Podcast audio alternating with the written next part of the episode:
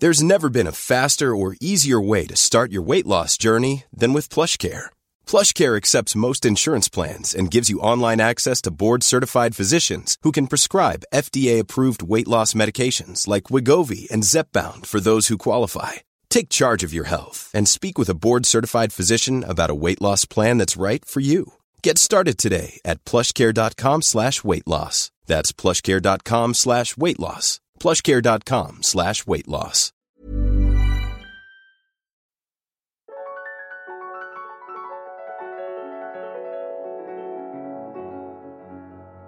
Bienvenue dans Alors c'est pour bientôt, le podcast entièrement dédié à la PMA et au désir de maternité quand ça ne marche pas comme on se l'imaginait. Alors c'est pour bientôt vous propose un nouvel épisode et donne le micro à une femme ou à un couple qui décide de partager son parcours, ses joies, ses galères, ses questionnements, ses découvertes et qui contribue ainsi à libérer la parole autour de la fertilité.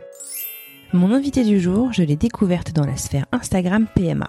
Elle fait partie de ces personnes qui ont décidé de rire sans pour autant renier les souffrances que peuvent engendrer un parcours de PMA. Mon invitée est Tata, elle nous parle depuis le sud de la France et fait des vidéos. Gracie, ou Tata Gracie sur les réseaux sociaux, est donc venue se confier à mon micro pour me raconter son parcours pour devenir maman une première fois, puis pour agrandir sa famille avec François, son mari. Elle me raconte l'ascenseur émotionnel qu'elle et son mari ont vécu à l'annonce d'un mauvais diagnostic. Elle me raconte ses dix transferts, mais aussi et surtout sa résilience et sa philosophie de vie. En effet, chaque pause que la PMA lui impose est pour Gracie une opportunité de s'écouter et de prendre soin d'elle. J'ai trouvé qu'il était intéressant de partager cet épisode avec vous pendant le confinement justement. Car je sais combien l'attente peut être pesante en général, mais ce confinement est encore plus différent. Bref, sans plus attendre, voici ma rencontre avec Gracie. Bonne écoute Bonjour Gracie Bonjour Comment vas-tu? Ça va, ça va bien. En confinement en ce moment, mais ça va bien. Du coup, j'en profite Ouais. pour me reposer. C'est bien. Alors merci infiniment d'accepter de, de, de participer à ce podcast aujourd'hui. D'où est-ce que tu nous parles aujourd'hui? Euh, moi, j'habite dans le sud de la France. J'habite dans le Var, euh, dans une petite euh, commune qui s'appelle Montauroux, qui est pas très loin du, du 06 finalement. On n'est pas loin des Alpes-Maritimes. Donc tout en bas de la. France, au soleil. J'ai une maison qui est plutôt agréable avec un jardin. euh, il y a pire comme confinement. Euh, il y aurait pu pourrait y avoir une petite studette euh, sous les toits à Paris. Pour certains, c'est ça, les pauvres. Euh, moi, ça va, j'ai pas à me plaindre. Alors, est-ce que tu peux euh, me dire un petit peu donc euh, qui tu es, ce que tu fais dans la vie, quel âge tu as et puis à quoi ressemble un peu ta famille? Alors, euh, ben, j'ai 37 ans. Je vais sur mes 38 en novembre. J'ai un mari adorable qui s'appelle François. Euh, j'ai une belle fille. Donc, mon mari a une fille d'un premier mariage qui a 17 ans. Elle s'appelle Paola. Moi, j'ai un petit garçon d'un premier mariage, d'un premier mariage aussi qui s'appelle Zadig qui a 10 ans. On est mariés, François et moi, depuis euh, 2017, juin 2017. On habite ensemble. On, on, on s'est mis ensemble. Ça fait six ans. On a très très vite emménagé ensemble. Ça s'est tout de suite euh, enchaîné. Et euh, au niveau professionnel, ben moi j'ai une société euh, de pose et réparation de menuiserie extérieure. Euh, en gros, on travaille avec les assurances, c'est-à-dire qu'en général, on passe après les effractions et les cambriolages pour mettre les gens en sécurité et par la suite réparer ou remplacer la menuiserie qui a été qui a été endommagée lors de lors du cambriolage. Ça c'est euh, mon métier depuis euh, quatre ans. Mhm. C'est une société familiale et c'est un truc que, que j'adore faire parce que euh, parce que je travaille pour moi. Donc euh, Ouais. c'est c'est super. Alors c'est beaucoup de soucis, mais j'adore ça. J'aime être à la tête de d'une société, ça me plaît. Bah, super. C'est vrai que c'est c'est toute une aventure encore euh, en soi-même. Alors en parallèle de ça, donc nous on s'est rencontrés euh, sur Instagram. Euh, Oui. Est-ce que tu peux me raconter un peu qu'est-ce que tu fabriques sur Instagram? Euh, je fais des vidéos drôles que enfin moi je les trouve drôles. Après Moi aussi. L'humour c'est subjectif, les goûts et les couleurs voilà. Bon, je fais des vidéos d'humour sur un sujet en particulier, alors sur plein de sujets, mais un sujet en particulier donc qui est le sujet de la PMA puisque je suis euh, dans la boucle depuis euh, presque cinq ans. Euh, donc on va dire que bah, j'ai de la bouteille, on va dire que j'ai de l'expérience dans le domaine, je maîtrise Mhm. plutôt pas mal mon sujet. Comme j'ai toujours eu tendance à tourner les choses en dérision, faire rire de choses qui sont parfois pas drôles, voire assez noir. Voilà, ma mère m'a poussé à, à faire des vidéos là-dessus parce que quand je lui racontais notre parcours, je lui racontais de la même manière que je le raconte dans les vidéos, avec les mêmes mots euh, crus et grossiers, parce que euh, soyons honnêtes, euh, quand on raconte ce parcours-là à ses proches, c'est quand même fatigant de d'employer des mots médicaux sans arrêt, euh, d'employer le mot testicule. Personnellement, ça me fatigue. Déjà, il y a trop de syllabes. Je préfère raccourcir un peu et que ce soit un petit peu plus visuel.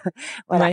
Euh, donc, euh, je, je, me suis lancée dans ces vidéos pour me faire du bien, pour extérioriser, parce que parce que je n'avais pas tendance à forcément en parler, sauf si on me posait des questions.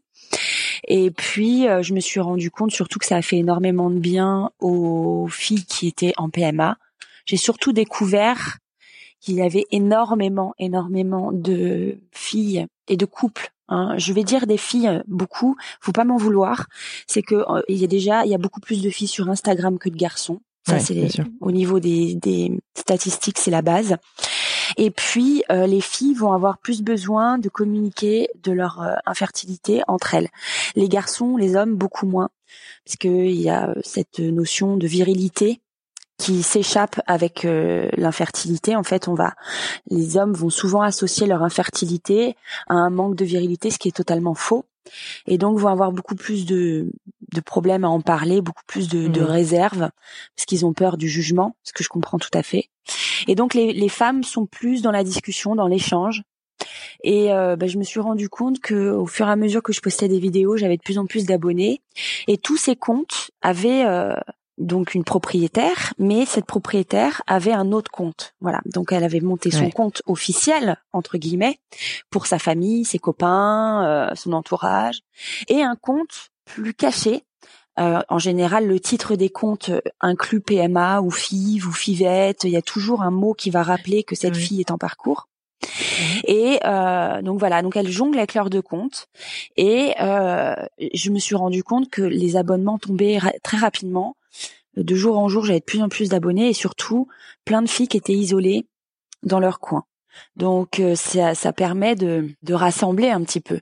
Ce compte-là, finalement, il apaise euh, les couples, mais il rassemble aussi énormément parce que ça permet euh, aux couples de se rencontrer. Les filles, elles se rencontrent sur Instagram. On fait beaucoup de rencontres sur Instagram.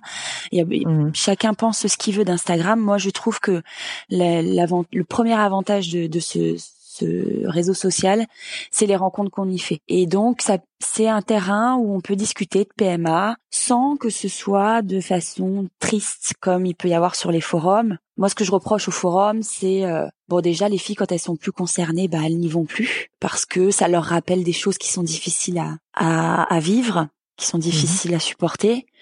Et puis on est vraiment dans le négatif dans les forums, beaucoup.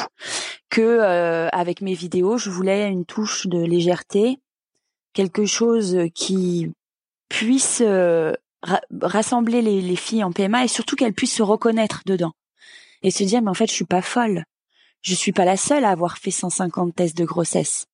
Je suis pas la seule à avoir été le chercher dans la poubelle une fois que je l'ai fait pour voir si la ligne elle a pas apparu entre temps. C'est plein de petites choses comme ça qui font qu'on se reconnaît entre nous. Voilà. Et hum, ces petits signes distinctifs, on a honte.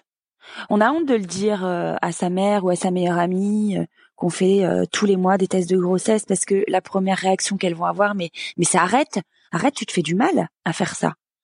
Mais elles savent pas ce qu'on vit nous. On n'est pas toutes dans ce cas-là, mais la majorité, oui, on a hâte de savoir pour pouvoir passer à autre chose parce qu'on s'attend souvent à un négatif aussi c'est que quatre jours d'attente, c'est quatre jours de trop. Donc si on peut réduire l'attente de trois, quatre jours, on va la réduire pas pour avoir hâte d'avoir notre positif, mais peut-être même plus pour avoir hâte que ce soit fini, que l'attente se termine. Peu importe le résultat. Enfin, moi, je le pense comme ça, pour ma part. Mhm. Je préfère savoir que c'est non au bout de 11 jours plutôt qu'au bout de 16. Si j'ai la possibilité de savoir que c'est non, eh ben, je préfère le savoir avant je pense que la torture au niveau euh, cérébral est beaucoup moins euh, intense si on coupe euh, si on coupe le robinet plus tôt quoi. Donc ce compte, il a été créé pour ça, pour rassembler les filles, pour aussi qu'elles se rendent compte qu'elles sont pas folles et que mmh si elles sont folles, bah dis donc on est nombreuses. Hein. C'est que finalement bah on l'est pas tant que ça et que nos réactions sont humaines. Voilà, ce qu'on vit, c'est pas facile. Et eh ben, de se dire qu'on n'est pas seul, ça aide c'est un petit coup de pouce quoi. Ouais, c'est un grand coup de pouce même, c'est clair. C'est une super initiative. Euh, moi, j'ai adoré euh, regarder et partager tes vidéos et euh, je mettrai d'ailleurs le lien vers ton compte dans les notes du podcast. alors justement, donc tu parles de PMA et tu parles aussi de bah, de, de, ton parcours. Est-ce que tu peux nous en dire un petit peu plus? Donc tu m'as dit que tu avais déjà un petit garçon. Ouais. Est-ce que c'est, enfin, comment est-ce que cette grossesse était arrivée déjà, cette première grossesse? Alors moi, j'ai jamais eu de problème de fertilité. Euh, au contraire. Mhm. Donc euh, euh, j'ai eu deux avortements. J'ai pas honte de le dire, je le dis parce que on a tendance à pas assez prévenir les jeunes filles que l'avortement c'est pas un moyen de contraception et qu'il y a des conséquences derrière sur leur fertilité. Donc je pense pas que mon infertilité vienne de là, mais je préfère quand même le noter que euh, voilà, mhm. faut pas abuser des avortements. Donc moi j'ai subi deux avortements avant d'avoir mon fils et quand j'ai décidé de faire mon fils avec mon ex-mari, euh, je m'étais dit bah je vais arrêter la pilule euh, quelques mois avant euh, le, la, le réel euh, top départ des essais, on va dire, histoire que mon corps se remette en place et que l'ovulation se refasse de manière correcte et mhm. fluide. Bah deux semaines après j'étais enceinte et sur un très très gros week-end parce que c'était le week-end de mon enterrement de vie de jeune fille. Donc j'ai très peu dormi, euh, j'ai beaucoup baroudé, je, je, suis beaucoup sortie, j'ai bu pas mal d'alcool. Euh, j'ai fumé énormément mhm. puisque bon alcool clope ça va ensemble et euh, bah, j'ai pas du tout fait attention euh, ni à moi ni à ce que je faisais ni au enfin j'avais pas ça en tête donc euh, ben je suis rentrée mhm. de de cet enterrement de vie de jeune fille 15 jours après j'apprenais que j'étais enceinte voilà. Donc euh, ah. mon fils a grandi, je me suis séparée entre temps et euh, le désir d'enfant est très vite euh, revenu avec avec François. On s'est mis ensemble en mars 2014 et on a commencé à essayer août-septembre 2015 donc au bout de un an et demi, même pas. On a essayé naturellement et puis au bout de six mois, rien n'arrivait et moi ayant quand même mon expérience de femme plutôt fertile, je me suis dit tout de suite qu'il y a eu un qu'il y avait un problème en fait. Donc je suis allée euh, consulter mon gynécologue qui m'a conseillé euh, de faire faire un spermogramme à mon mari euh, parce que euh, il avait eu une opération quand il était enfant. il avait une hernie au niveau des testicules, donc du coup il fallait lui l'opérer. Mhm. et c'est lors de, de l'interrogatoire, enfin du questionnaire du médecin, que quand je lui ai dit qu'effectivement il avait eu cette petite opération, il nous a redirigé tout de suite vers un spermogramme. D'accord. Donc ils ont fait aucun nouveau test chez toi? Non, rien du tout. D'accord. Rien du tout. 32 ans, trois grossesses, un accouchement. Pour eux, le problème ne, venait pas de moi. J'ai été tout de suite écartée euh, de d'une mhm. infertilité. Euh, Donc on a effectué ce spermogramme. Là, on n'a pas compris. Euh, on s'est retrouvé avec un résultat. Euh, bah, il y avait pas de chiffres. Donc moi, quand je suis allée chercher les résultats, François m'attendait dehors. non, il était en il était en train d'attendre, euh, il tirait de l'argent dehors. Donc je suis rentrée seule dans le labo et j'étais seule face aux résultats.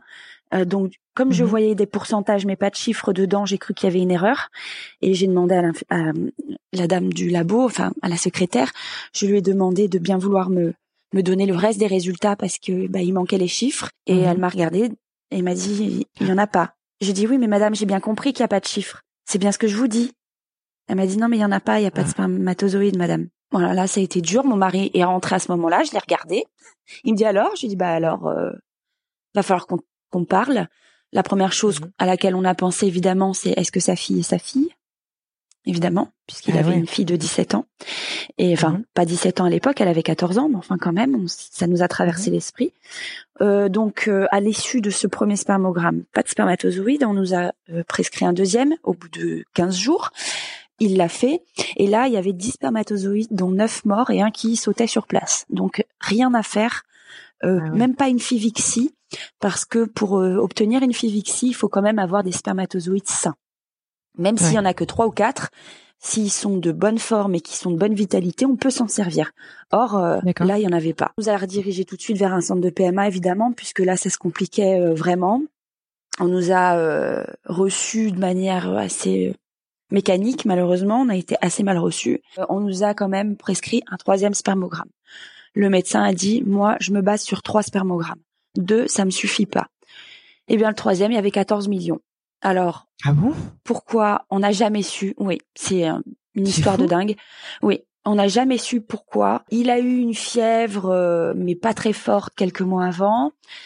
Il a eu un petit souci de santé très bénin où il a passé 24 heures à l'hôpital et il lui avait donné une batterie de, de médicaments. Donc on s'est dit peut-être que dans le traitement qu'il a reçu, il y a eu mhm. quelque chose qui lui a tué ses spermatozoïdes tout simplement. Et en fait, euh, on ne sait pas. Les médecins n'ont jamais su nous répondre. Vraiment, on n'a on a jamais eu de réponse. Bon, le, c'est pas bien grave, c'est le résultat qui compte. Et donc on est parti et puis alors 14 millions de spermatozoïdes et au fur et à mesure qu'on faisait des spermogrammes, ça remontait, ça remontait, ça remontait jusqu'à 160 millions et quelques avec une mhm. vitalité tout à fait normale, une mobilité tout à fait normale. Donc là, on s'est dit allez, c'est parti. Donc on a on est passé d'abord par des inséminations, on en a fait trois. Trois qui n'ont pas fonctionné euh, du tout, il n'y a pas eu d'accroche, rien. Euh, donc on est passé en FIV, toujours dans le même centre. Le problème c'est que c'était un centre qui n'était pas très très bien euh, classé. Euh, il n'avait pas poursuivi, on va dire, les investigations. On a fait une première FIV qui a été plutôt un coup dans l'eau parce que bon, on a obtenu quand même neuf embryons. Il n'y a eu qu'une accroche qui a duré trois jours. Il a fallu quand même se poser les bonnes questions. On a décidé de changer de centre sur les conseils d'un couple d'amis infertiles aussi, qui mhm. était suivi par une euh, gynécologue qui était très très très euh, calée, assez un ponte dans son dans son domaine. Et euh, effectivement, quand je me suis renseignée, le centre était classé huitième en France, alors que le précédent était classé 88e. Donc je me suis dit effectivement, on va peut-être aller vers quelque chose de plus de plus positif quoi. Du coup en fait, on vous a quand même lancé dans un protocole sachant que tout allait bien en fait chez l'un comme chez l'autre. Oui, oui, parce, oui, oui, on est quand même rentré en protocole parce que moi j'ai quand même euh, une réserve, enfin j'ai une AMH qui était pas mirobolante. Donc euh, l'AMH c'est l'hormone antimulérienne, c'est un marqueur qui donne une idée sur la réserve ovarienne. Donc mhm. euh, cet examen, c'est une prise de sang qu'on passe au troisième jour du cycle et qui est combinée avec une échographie endovaginale. Et mhm. pendant cette échographie, on compte les follicules en trop, c'est-à-dire que ce sont les follicules qui sont censés rester euh, dans les ovaires et donner euh, des ovules au fur et à mesure que les mois vont passer. Donc on compte mhm. les follicules en trop, on associe ça au résultat d'AMH et on peut à peu près estimer une réserve ovarienne. La mienne n'était pas top top, donc ils n'ont pas voulu perdre trop de temps. Après, c'était pas inquiétant, mais ils voulaient pas non plus qu'on perde trop de temps, donc on a enchaîné tout de suite sur une FIV parce que après trois inséminations qui n'ont pas fonctionné, ils se sont dit là, euh, on va les aider un petit peu. On a obtenu nos neuf embryons. Il y en a eu qu'un qui s'accrochait, qui est parti au bout de trois, trois, quatre jours. Ça a été vraiment la grossesse biochimique dans toute sa splendeur. Je suis montée à 210 unités de, de, d'HCG. Je suis redescendue à 80 euh, le lendemain. Donc ça a été vraiment euh, ah. mhm. très rapide. On a tenté les derniers transferts ensuite. Parce que oui, c'était mon premier transfert. Donc je me suis dit, le premier, il y a une accroche, ça va aller. Il m'en reste huit autres, ça va le faire. Les huit autres, les huit autres n'ont rien donné. Donc euh, c'est là que nous avons donc changé de centre et euh, la gynéco qui a pris notre dossier nous a expliqué que il y avait un problème, que c'est pas normal. Et donc elle a voulu pousser les investigations au niveau du sperme de mon mari parce que euh, elle trouvait quand même que les embryons étaient pas de top qualité. Donc on a fait des, des, examens supplémentaires dont euh, la recherche de la fragmentation de l'ADN du sperme. Et ça, c'est un examen ah. qui est très important parce que mhm. ça nous permet de comprendre si le sperme, euh, parce que c'est pas la quantité, c'est la qualité qui compte. Si les spermatozoïdes ont un ADN qui est fragmenté, ça va donner des embryons de mauvaise qualité qui vont être eux-mêmes très fragmentés et qui auront un potentiel d'accroche très faible.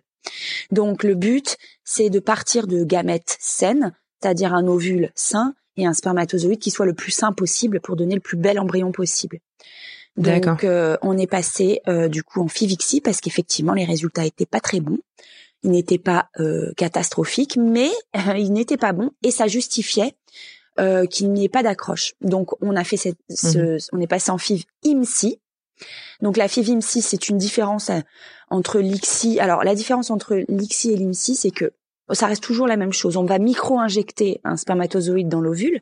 En revanche, on ne va pas se servir du même euh, microscope. Le microscope en IMSI va grossir 200 fois plus que euh, un microscope euh, classique d'une FIV XI. Donc l'IMSI est très intéressante parce qu'on va zoomer sur la tête du spermatozoïde et pouvoir choisir un spermatozoïde qui a une tête saine et qui n'est pas fragmentée. Voilà. Et c'est ce ah, spermatozoïde-là qui va faire un bel embryon. Le mhm. problème, c'est que cette deuxième IMSI a donné que trois embryons parce qu'entre temps, il y a un an et demi qui s'est écoulé et le traitement, euh, ma gynécologue s'était basée sur le traitement précédent que j'avais eu et je n'ai pas répondu de la même manière. Donc les mhm. trois embryons étaient très beaux, mais euh, il, y a, eu euh, donc que deux transferts, deux embryons de deux jours qui ont donné une grossesse puis une fausse couche au bout de cinq semaines, et un deuxième transfert d'un J5 qui a rien donné. Donc là, j'ai en fait j'ai fini ma deuxième FIV. D'accord. Et là, euh, évidemment, j'attends euh, une date pour une troisième, mais je pense que j'aurai pas de date pour le moment, au vu de l'actualité euh, sanitaire dans ce moment. Ouais. Est-ce que toi et François, vous vous êtes fait un petit peu accompagner sur votre parcours d'un point de vue psychologique?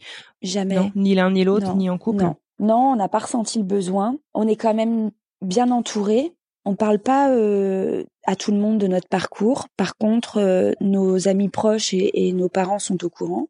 Donc on a beaucoup de soutien. Ce qui est pas facile, c'est quand euh, bah, quand tout le monde euh, est derrière nous, tout le monde croise les doigts, et puis quand on doit leur annoncer que ça a pas marché, là c'est difficile parce qu'on sait qu'on leur fait de la peine aussi.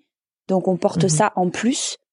Mais euh, soutien psychologique, on n'en a jamais eu besoin. On m'a souvent demandé quel est votre secret pour que vous passiez ces épreuves, pour que votre couple passe ces épreuves. Je pense qu'il n'y a pas de secret, c'est le couple qui va faire que ça va ça va passer. C'est une épreuve qui qui va euh, qui va être le test pour le couple. Euh, un couple qui passe un an de PMA, je pense qu'il peut passer des années de PMA, euh, même si c'est difficile. C'est que ce sont deux personnes qui sont faites pour euh, pour passer des épreuves ensemble et qui sont mmh faites pour aller loin dans la vie. Il euh, y a pas de y a pas de il y a pas de recette miracle. J'ai pas de conseils à donner là-dessus. Il suffit juste d'être avec la bonne personne. Euh, avec mes ex, ça aurait pas fonctionné plus de deux mois l'histoire. Je pense que euh, voilà, c'était euh, c'est juste parce que c'est avec lui que ça fonctionne. Voilà. Il y a pas de j'ai pas d'astuce, euh, j'ai pas j'ai pas de conseils à donner. C'est une déclaration d'amour ça.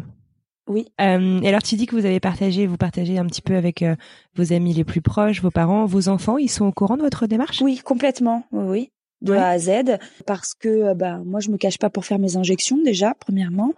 Deuxièmement, mhm. euh, quand ça commence à, à, faire long, parce que faut se mettre à la place d'un enfant. Cinq ans dans la vie de mon fils, il a il a dix ans, c'est la moitié de sa vie. C'est-à-dire que ça fait depuis la moitié de sa vie qu'il attend d'avoir un petit frère ou une petite sœur. Donc c'est très long pour lui. Je suis obligée de lui expliquer mon parcours pour qu'il comprenne en fait pourquoi c'est si long. Voilà. Donc il est au courant de tout. Ma belle-fille aussi. Ils ont été au courant quand je suis tombée enceinte euh, parce que euh, parce qu'ils voient bien que je suis pas la même parce que euh, parce que je vais pas euh, boire mon verre de vin le samedi soir. Donc ça, tout de suite, ça leur fait tilt. Euh, voilà, ils me connaissent, ils savent que si je touche pas à la cigarette électronique et que je bois pas d'alcool, c'est qu'il y a quelque chose. Il se passe quelque chose. donc tout de suite, c'est pas la peine de leur mentir, je leur ai tout de suite dit. Et donc ils ont vécu les échecs avec nous ça les traumatise pas plus que ça. Moi, je l'ai vécu avec mes parents aussi. Mes parents étaient en PMA pour un deuxième enfant. Ils n'ont jamais réussi à le faire d'ailleurs, donc je suis restée fille unique. Et j'ai vécu les fausses couches avec ma mère. J'étais adolescente. Ça m'a pas traumatisée. J'ai juste compris en, en, fait mhm. pourquoi j'avais, je, n'avais pas de petit frère ou de petite sœur. C'est pas qu'elle ne me voulait pas m'en donner, c'est parce qu'elle ne pouvait pas. Et je pense que c'est une, c'est très important pour l'enfant de, de lui expliquer. Des fois, on est chargé en hormones, on est fatigué. Euh, on se lève tôt pour aller faire nos surveillances. Quand on doit être à 7h30 au centre de PMA qui est à une heure de chez nous, c'est beaucoup de trajet, beaucoup de fatigue. Et ça, il faut l'expliquer aux enfants. Qu'ils puissent comprendre pourquoi maman est pas dispo, pourquoi maman est fatiguée. Voilà, tout ça, il faut, il faut, je pense qu'il faut les, ils sont, ils sont pas, sinon ils se font des vélos dans leur tête. Donc il vaut mieux tout leur dire plutôt que de laisser leur imaginaire mhm. prendre le dessus. Comment est-ce que tu as des, des, conseils euh, à donner en fait justement pour prendre soin euh, de toi et de ton mental pendant cette euh, PMA Donc je comprends bien que ton couple et ta famille sont moteurs aussi dans tout ton dans tout ton parcours, mais toi personnellement, euh, tu arrives à, à, à, trouver voilà des moments, des astuces un peu pour pour pour te chouchouter et, et, et, voilà et choyer un peu ton corps justement qui bah, qui passe quand même des moments qui sont pas qui sont pas évidents qui sont pas depuis simples, quelques années? Ouais. Alors, euh, c'est différent pour, pour chacune. moi, je, je, par exemple, j'aime, je suis une bonne vivante. J'aime manger, boire, euh, fumer, euh, voilà. Donc la PMA m'a enlevé ça euh, pour les périodes de traitement. je prends donc chaque pause entre entre deux fives ou entre deux examens ou choses comme ça, je la mmh prends comme une chance. Je me dis pas là là c'est du temps que je perds etc. Non, je le prends comme une récréation une récréation qu'on m'offre et je me permets donc de faire tout ce que je ne peux pas faire habituellement. Donc ça comprend le sport parce que j'adore le sport. Mais par contre, je ne sais pas faire du sport doux. Je ne sais pas faire de yoga. Ça me, c'est trop lent pour moi. Je n'aime pas faire euh, de la marche. J'ai voilà, j'ai vraiment besoin de courir, de faire des choses plus violentes, de faire du vélo. Euh, j'ai besoin de quand je prends mon vélo, je pars pour 40 ou 50 kilomètres. Je vais pas faire le tour du pâté de maison, ça m'ennuie. J'ai besoin d'avoir mal partout. J'ai vraiment besoin de de, de m'épuiser Et voilà, c'est ça. Cet épuisement m'envoie une dose d'endorphine derrière qui est juste excellente pour le moral, pour le pour pour euh, ouais pour pour euh, pour surmonter justement toutes les peines qu'on a, se prendre cette dose d'endorphine derrière, ça fait tellement de bien. Donc voilà, en fait, je prends ça comme une récréation imposée et euh, bah, je m'allume une clope quand j'ai envie. Euh, je bois un verre de vin quand j'en ai envie et je fais euh, deux, trois ou quatre heures de sport si j'ai envie de partir tout le dimanche matin faire du vélo. Je le fais. Je me dis pas oh là là, euh, j'ai pas le droit parce que c'est vrai qu'on n'a pas le droit de faire du sport de manière intensive. On a le droit au sport, mais enfin, en fait avec la PMA c'est assez, c'est assez bizarre parce que tout est permis mais avec modération. Mais moi je connais pas ce mot-là. Voilà, je suis quelqu'un qui est assez excessif donc, euh, donc c'est soit tout, soit rien. Et quand je suis en PMA, bah, j'arrête le sport parce que je sais pas faire du sport doux. Euh, je vais arrêter euh, la clope parce que évidemment, je ne sais pas en fumer qu'une seule. voilà, on peut conseiller à certaines personnes de réduire la cigarette à une ou deux par jour parce que ce sont des grosses fumeuses. moi, mmh. c'est pas possible. C'est soit je fume, soit je fume pas du tout, quoi. Prendre soin de soi, c'est ça aussi. Ça, ça passe par faire ce qu'on a envie faire ce qu'on aime. Alors évidemment toujours avec modération euh, en ce qui concerne l'alcool et la cigarette, mais euh, euh, se s'octroyer des petits plaisirs euh, qu'on ne pouvait pas. Et ça, c'est des petites choses qui font du bien. Parce qu'on n'est pas enceinte, mais on est considéré comme. Et ça, il y a rien de pire. Savoir une chose, c'est que euh, toutes les femmes enceintes qui postent des des images ou des vidéos sur Facebook ou sur Instagram très rigolotes, hein, où elle rêve de manger des sushis, euh, du pâté, euh, euh, de boire et de fumer. Moi, pour ma part, ça fait cinq ans que c'est comme ça. Ça fait pas neuf mois. Donc, quand on mmh m'octroie deux mois de, de, de récréation, eh ben, je les prends, mais sans hésiter. Donc, cette, ce confinement, ce confinement, ben, j'ai invité mes, mes abonnés à joyeusement lever le coude euh, mhm. à, à, partager des, des, câlins et des moments de fou rire avec euh, avec leur conjoint, de faire l'amour beaucoup parce qu'on ne sait mhm. pas ce que ça peut donner pour certaines. Euh, justement, de se dire bah je peux pas être en PMA donc je peux pas être enceinte. Ben, on sait pas. Voilà, ça tu sais pas. Faire euh, l'amour mhm. pendant euh, tout ce confinement sans te dire c'est peut-être mon ovulation, c'est peut-être non. Ne calcule rien, fais-toi plaisir, prends du bon temps avec ton chéri bois un coup, fume une cigarette si tu, étais une fumeuse et que tu as envie de t'en allumer une. Tu te mets sur ton balcon, tu t'allumes une bonne clope. On nous donne la possibilité de le faire pendant ce confinement, faisons-le. Ça sert à rien de se mettre euh, trop de barrières parce qu'on déjà on va devenir complètement fou. Et puis euh, de toute manière, on n'a pas d'injection à faire, on n'a pas d'embryon à enfin on n'a pas de d'ovocytes à récolter, donc euh, faisons-nous plaisir. Saisissons ce confinement comme une opportunité, en fait. T'as bien raison. Voilà. ok, très bien. Est-ce que euh, il y a un conseil, un truc que tu aurais aimé savoir avant de te lancer, que tu pourrais partager euh, avec la communauté? Ben ouais, j'aurais bien aimé qu'on me prévienne à quel point euh, on allait perdre notre dignité entre guillemets en rentrant dans ces centres de PMA, parce que parce qu'ils ne ce sont des médecins, ce sont de très bons médecins. J'ai beaucoup de respect pour ces gens-là parce qu'ils ont fait de très longues études et ils ont une quantité de savoir qui est incroyable. Par contre, parfois, il manque euh, une dose d'humanité.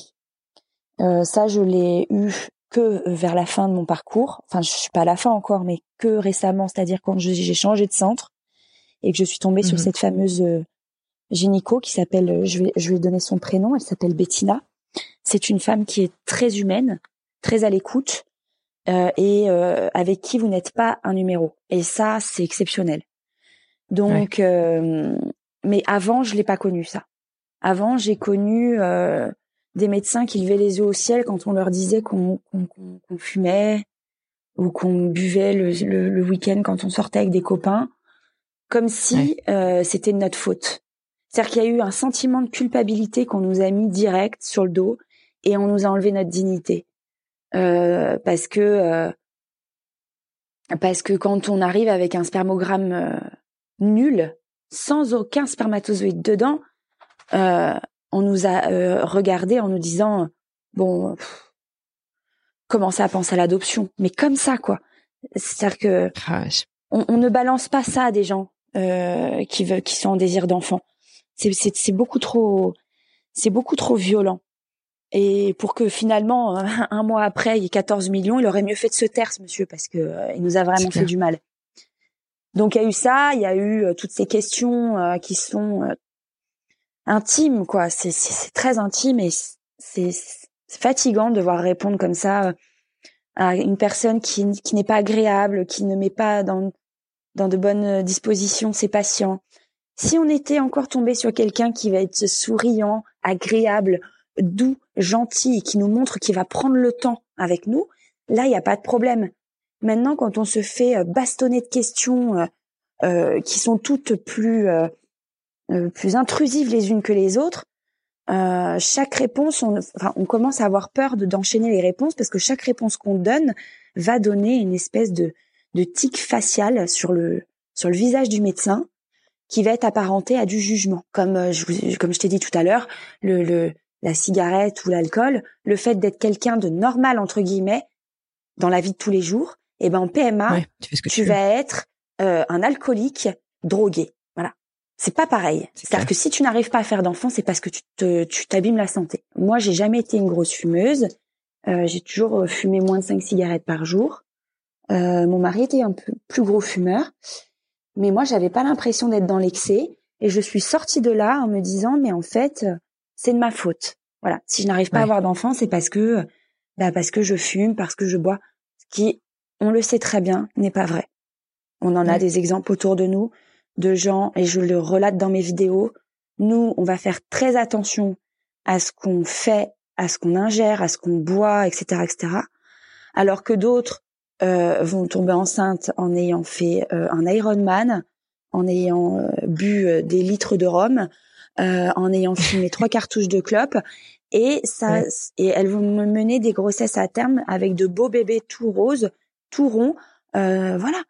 Donc évidemment qu'il vaut mieux mettre toutes les chances de notre côté, mais c'est amené d'une manière tellement violente que je trouve que c'est pas juste. Ça, c'est vraiment, j'aurais préféré qu'on me prévienne et qu'on me dise euh, attention, euh, le, le, le, premier entretien il est hardcore quoi.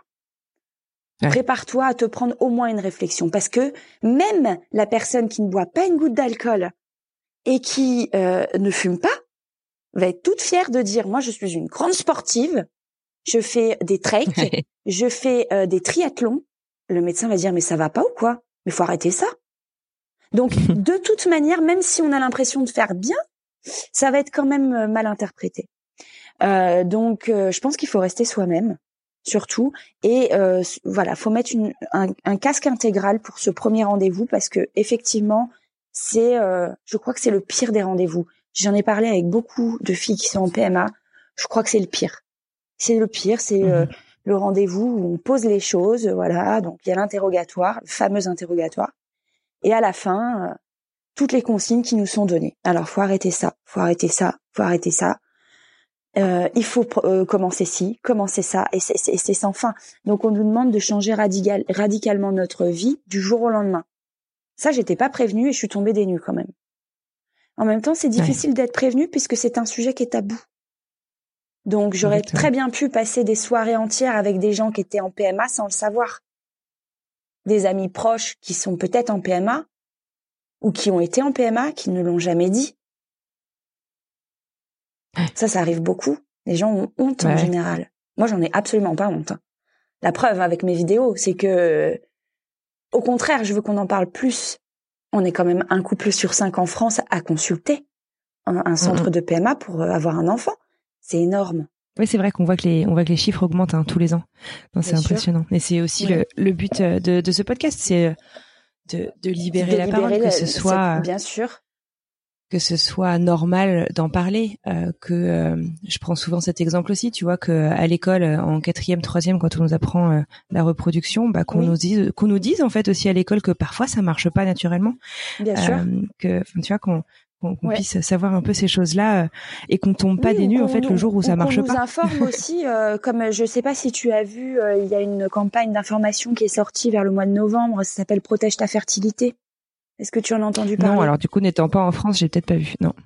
Alors c'est le collectif euh, BAMP qui s'était associé euh, à, au laboratoire Merck. Merck, c'est ceux qui font euh, pas mal de mhm. nos de nos produits qu'on s'injecte. Ouais. ouais. Et, et, donc ils ont lancé une campagne d'information auprès des jeunes pour les sensibiliser sur le fait qu'ils doivent protéger leur leur fertilité parce que déjà on fait des enfants de plus en plus tard. Mhm. Mais euh, quand euh, moi, j'ai commencé par exemple la cigarette à 16 ans. Si on m'avait dit à 16 ans, parce que j'ai toujours voulu être maman moi, depuis que je suis très très jeune. Euh, on me mhm. disait qu'est-ce que tu veux faire plus tard comme métier? Je dis moi je veux être maman. Mais oui, mais c'est pas un métier, mais si. Donc euh, c'était vraiment un rêve de petite fille. Et hum, si on m'avait dit, Gracie, si tu fumes, tu auras des difficultés à avoir un enfant, je n'aurais jamais fumé. Par contre, on m'a dit, mhm. attention, Gracie, si tu fumes, tu vas t'abîmer ta santé. Mais à 16 ans, tu t'en fiches, tu te crois invincible. Ouais, c'est vrai. Et puis t'as pas peur pour toi. Donc euh, tu te préserves pas à cet âge-là. Par contre, si on m'avait dit que je serais peut-être privée de la maternité à cause de la cigarette, là j'aurais réfléchi à deux fois. Alors j'ai eu mon fils, je sais ce que c'est que d'être maman, j'ai eu cette chance. Donc je pense, et c'est ce qui m'aide souvent à passer le cap. Je pense à toutes celles qui n'ont pas d'enfants et qui sont en PMA. Mm-hmm. Je pense à toutes celles qui ont eu des enfants et qui les ont perdus très vite. Euh, par exemple Flavie de Baby Hope que tu as interviewé. Euh, euh, C'était ta première, interview. Ouais. donc voilà, je me dis que je suis pas à plaindre. J'ai un parcours qui est pas simple. J'ai failli, j'ai quand même failli, failli mourir à cause de de la PMA lors d'une opération. Et ah mais ça m'en, oui oui oui, j'ai eu un, j'avais fait un une hystéroscopie donc, à l'issue de ma première FIV qui avait donné une accroche et une fausse couche et euh, huit embryons transférés sans accroche, euh, donc mhm. euh, la nouvelle gynécologue Bettina m'a dit écoutez, avant de transférer le dernier embryon qui vous reste, moi j'aimerais quand même qu'on vérifie l'état de votre utérus parce qu'on a fait une hystérosalpingographie mais qui a été mal mhm. faite apparemment et elle n'arrivait pas à ah. bien interpréter les résultats. Et elle m'a dit moi je soupçonne une légère endométriose dans une trompe. Donc euh, déjà, ce serait pas mal de nettoyer tout ça. Donc, euh, ce qu'on a fait, c'est que ben, elle m'a redirigée vers une gynécologue chirurgienne euh, et elle m'a opérée, donc par célioscopie. le problème, c'est que lorsque j'ai eu ma césarienne pour Zadig, pour mon fils, il y a un réseau veineux qui s'est créé entre temps, puisque les tissus se reforment entre eux, et il y a une mhm. artère qui s'est créée, une artère qui n'aurait jamais dû être là. et ah donc, quand elle a plongé le, le trocard pour euh, pour euh, visualiser l'intérieur de l'utérus, hein, donc je rappelle ce que c'est une célioscopie. On fait trois trous, un trou euh, à côté de la hanche droite sur le ventre, un trou à côté de la hanche gauche sur le ventre toujours, et un trou dans le nombril. Et on va introduire des instruments, une caméra, déjà pour voir ce qu'on fait, on va gonfler le ventre pour que tout soit bien visible, tous les organes soient bien séparés pour que le médecin puisse bien visualiser l'intérieur. Et avec mhm. euh, euh, les autres trous, il va enfoncer donc des, ce qu'on appelle des trocars. Ce sont des grands bâtons avec au bout les outils, donc les pinces, les choses comme ça, qui lui servent à travailler sans faire une, une cicatrice euh, qui ferait presque la, taille de bah, bah, presque la taille d'une césarienne, hein, parce qu'il faut quand même ouvrir assez largement pour observer l'utérus. Donc euh, le trocar a été plongé dans cette fameuse artère. Euh, j'ai été recousue normalement. Euh, le problème, c'est qu'en salle de réveil, j'ai commencé à avoir des sueurs froides. je me suis dit, je fais une, chute de tension. Donc j'ai appelé l'anesthésiste. l'anesthésiste est venu me voir. Je lui dis, bah, ça va pas, euh, je, je suis pas bien, j'ai des sueurs froides. Effectivement, j'étais toute blanche. Il me dit, bah oui, t'es pas, t'as, pas l'air bien là. Alors, je suis tombée sur un anesthésiste adorable qui arrêtait pas de me faire des blagues. Moi, je blaguais énormément aussi puisque j'étais, j'avais des restes des traitements. Euh, donc, il mhm. m'avait donné ce qu'il fallait pour envoyer de la blague. et euh, du coup, le, l'anesthésiste me dit, mais je lui dis, je crois que je fais une hémorragie. J'étais aide-soignante avant, donc je connais les signes. Et euh, mhm. il m'a dit non, c'est pas possible. il me dit c'est pas possible en célioscopie.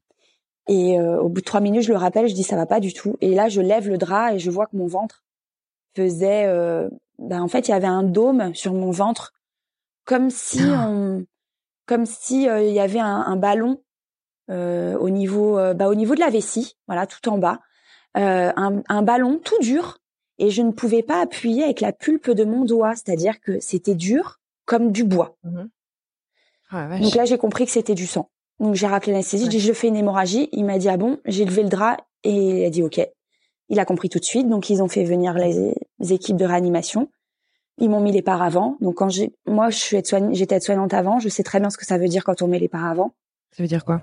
Je savais que bah que les minutes étaient comptées. Excuse-moi, j'ai un peu des sanglots dans la voix parce que à chaque fois que je reparle de ça, c'est assez euh, assez euh, traumatisant. Mais bon, c'est pas grave, ça me dérange pas d'en parler. Ouais, prends ton temps. Euh, donc je leur ai demandé de surtout de faire ce qu'il fallait parce que bah, parce que j'avais un enfant j'avais pas peur de mourir, j'avais peur de laisser mon fils en fait.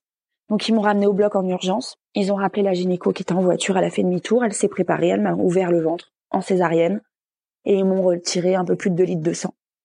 Donc euh, une femme normalement constituée, elle a entre 4 et 5 litres de sang. Mm. J'ai perdu la moitié de ma masse sanguine en une heure. Logiquement, mes organes, ils auraient dû lâcher. Je devrais pas être là pour te parler en fait parce que on dit que euh, une perte de sang aussi euh, euh, rapide, ça amène au à l'arrêt de, des organes en cascade. Les organes ne sont plus alimentés, c'est c'est mort. Bon, moi je sais pas comment ça s'est. J'ai pas été transfusée. Elle n'a pas voulu me transfuser parce que j'étais donc elle, elle connaissait mon parcours. Elle m'a dit je ne vous transfère, je ne vous transfuse pas, je ne vous ai pas transfusé parce que je sais que vous êtes en essai bébé et que si je vous transfuse, vous pouvez pas essayer pendant un an. Ah, d'accord, je savais Parce que le sang du donneur peut rejeter mon, mon embryon. Hmm. Voilà, donc il y a une histoire de de rejet en fait. Donc c'est pour ça qu'elle m'a dit je ça va être très long la, la convalescence, faut compter un mois et demi.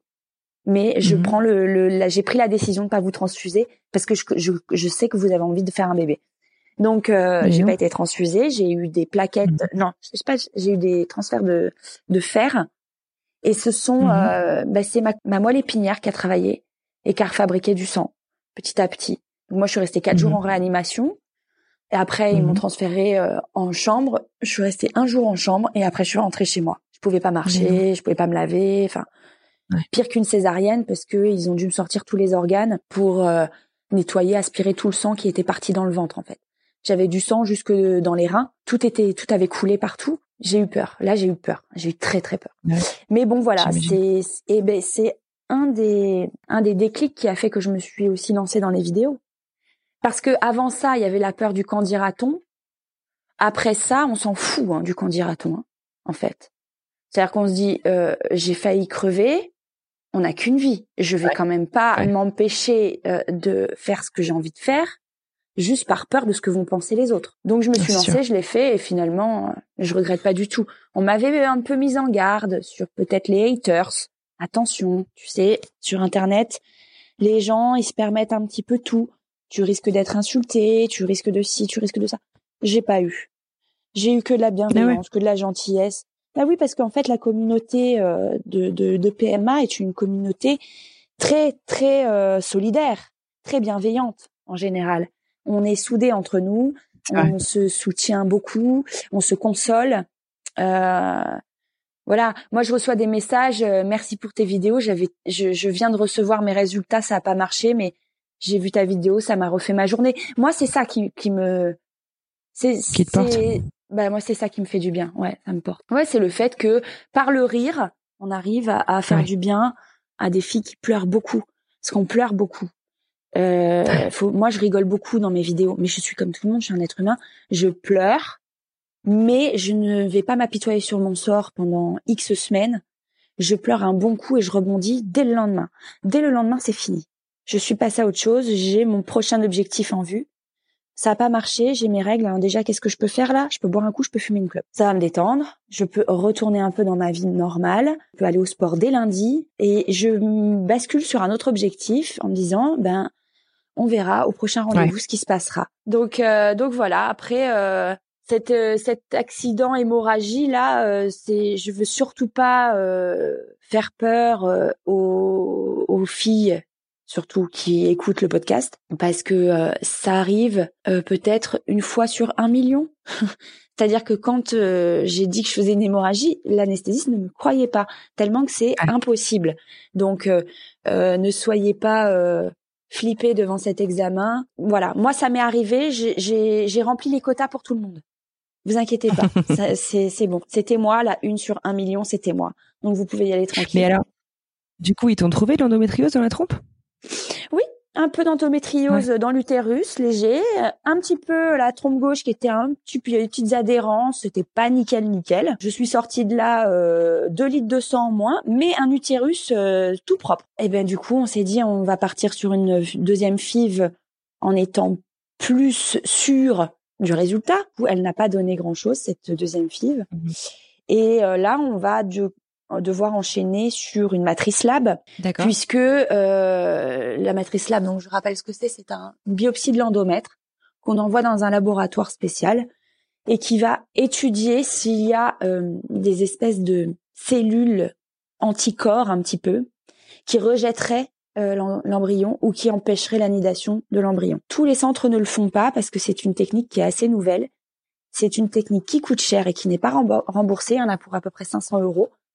Euh, j'ai une de mes abonnées d'ailleurs qui a dû en faire deux à trois semaines d'intervalle, donc 1000 euros. Mais euh, pour elle, ça a été très salvateur parce que du coup, euh, je crois qu'ils ont trouvé effectivement un problème et elle a un traitement pour équilibrer ça. Ce qui fait que là, elle met énormément d'espoir sur sa son prochain transfert qu'elle a eu là, je crois, il y a quelques jours. Donc elle met tout, elle, met, elle met toutes ses billes là-dessus. Elle se dit là, ça va fonctionner puisque ils ont ils ont enfin trouvé euh, la raison pour laquelle ça ne s'accrochait pas. Donc nous, je pense qu'on va passer par cette case-là avant d'entamer la FIF 3 pour être sûr que euh, que tous les compteurs sont sont au bon niveau, au bon niveau quoi. Donc c'est la c'est la prochaine étape. Oui, la prochaine étape c'est la matrice lab. J'ai rendez-vous en visio euh, consultation avec ma gynécologue le 30 mars, donc j'en ah, super, il continue en visio, c'est super ça. Oui, oui, oui, oui. Bah oui, puisque Oh, puis en plus, euh, je, je devais avoir rendez-vous avec elle il y a quelques semaines, j'ai dû annuler euh, parce que mon chien était malade. c'est tout bête, mais euh, mon toutou qui est malade, bah moi j'annule le rendez-vous, c'est pas grave quoi. J'ai eu un, donc un rendez-vous euh, qui était programmé pour le 1er avril et elle m'a contacté mhm. pour l'avancer au 30 mars en visio. Donc j'en saurai plus le 30 mars, mais logiquement on part là-dessus. On, on était resté là-dessus à la dernière consultation. Donc on, normalement on, part là-dessus. Très bien. Bon, bah écoute, on te souhaite en tout cas euh, de trouver euh, des réponses et puis euh, et puis de voilà de bien entendu que que la prochaine que la prochaine soit la bonne. Est-ce que il y a quelque chose que tu aimerais ajouter, quelque chose que tu aimerais partager avec la communauté avant qu'on se dise au revoir? C'est juste que bah que je vous aime toutes, toutes les toutes les galériennes, toutes celles qui sont dans mon cas. Euh, je, vous, je vous aime toutes. Je vous fais des gros bisous. J'aimerais bien aussi qu'on m'envoie des grossesses. N'hésitez pas, les filles. Hein. Euh, les gens, les filles, euh, les couples ont honte après de dire qu'ils ont réussi. C'est pas normal. C'est vrai. Euh, ne vous cachez pas. C'est déjà c'est une grosse source d'espoir pour nous. Euh, ça partager vos joies. Voilà.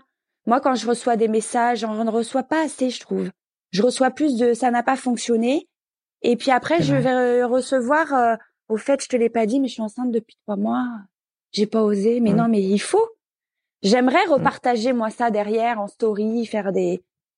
Ça, ça, ça donne de l'espoir, beaucoup, beaucoup, beaucoup. Mm. C'est pas balancer son bonheur à la figure de l'autre. C'est, c'est justement le contraire. Voilà. Si j'ai un message à faire passer, c'est celui-là. N'hésitez pas à m'envoyer euh, des messages pour me dire, bah, j'ai eu les résultats ça a marché. Euh. J'ai besoin aussi d'avoir ça parce que je suis quand même pas mal une éponge. Du coup, je reçois beaucoup de messages de filles qui sont désespérées. Je réponds à tout le monde. Des fois, j'y suis jusqu'à minuit dans mon, dans mon lit, mais je réponds à tout le monde. Des fois, je reçois des messages de détresse. Ça me fait beaucoup de peine. Euh, J'aimerais aussi recevoir des messages de bonnes nouvelles. Mais écoute, très bien, le message est passé et je suis tout à fait d'accord avec toi. Partageons aussi bah oui. les bonnes nouvelles. Tournons-nous en fait voilà, enfin c'est c'est comme tu dis, c'est un grand message d'espoir. On est dans ces parcours, bah voilà, parce que c'est un peu le, le but ultime. Donc euh, bah montrons que ça peut marcher, quoi. C'est hyper important aussi. Voilà, c'est ça. Quand ça a marché pour l'une, on se dit ça marchera pour moi aussi. Donc euh, oui, il faut il faut. Bon, très bien. Écoute, Gracie, je te dis un immense merci d'avoir passé euh, cette petite heure avec moi. Bah, merci à toi. Euh, J'aurai beaucoup de plaisir à continuer donc à te suivre sur Instagram. C'est Tata Gracies, c'est ça? Oui, c'est ça. Facebook aussi, hein. j'ai ma page sur Facebook. Ah, sur Facebook aussi. Bon, bah super, très bien. Euh, J'aurai donc beaucoup de plaisir à, à, continuer à te suivre. Et bah, écoute, je souhaite une excellente continuation. Merci, toi aussi. Je souhaite euh, un confinement euh, aussi court que possible. Oui, bah toi aussi. Prends bien soin de toi. Et puis je te dis à très bientôt. Oui, à bientôt. Et voilà, c'est la fin de ce nouvel épisode de Alors c'est pour bientôt le podcast.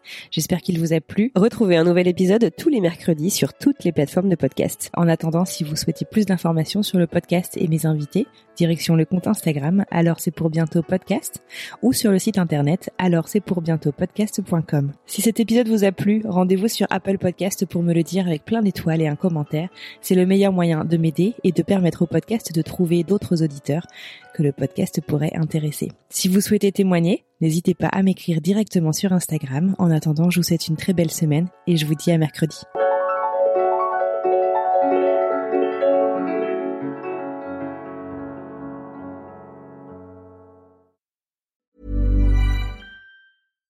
Bonjour, c'est Emmanuel Saint-Martin. J'ai créé French Morning il y a maintenant plus de 15 ans, avec une idée simple, donner aux Français de l'étranger une information utile et proche d'eux. En bref, un média communautaire dans le meilleur sens du terme. Plus d'une vingtaine de journalistes participent à cette mission et partagent notre motto être sérieux sans se prendre au sérieux. Alors si vous voulez les soutenir dans leur travail, rendez-vous sur frenchmorning.com pour vous abonner. Nous n'existons que pour et par nos lecteurs.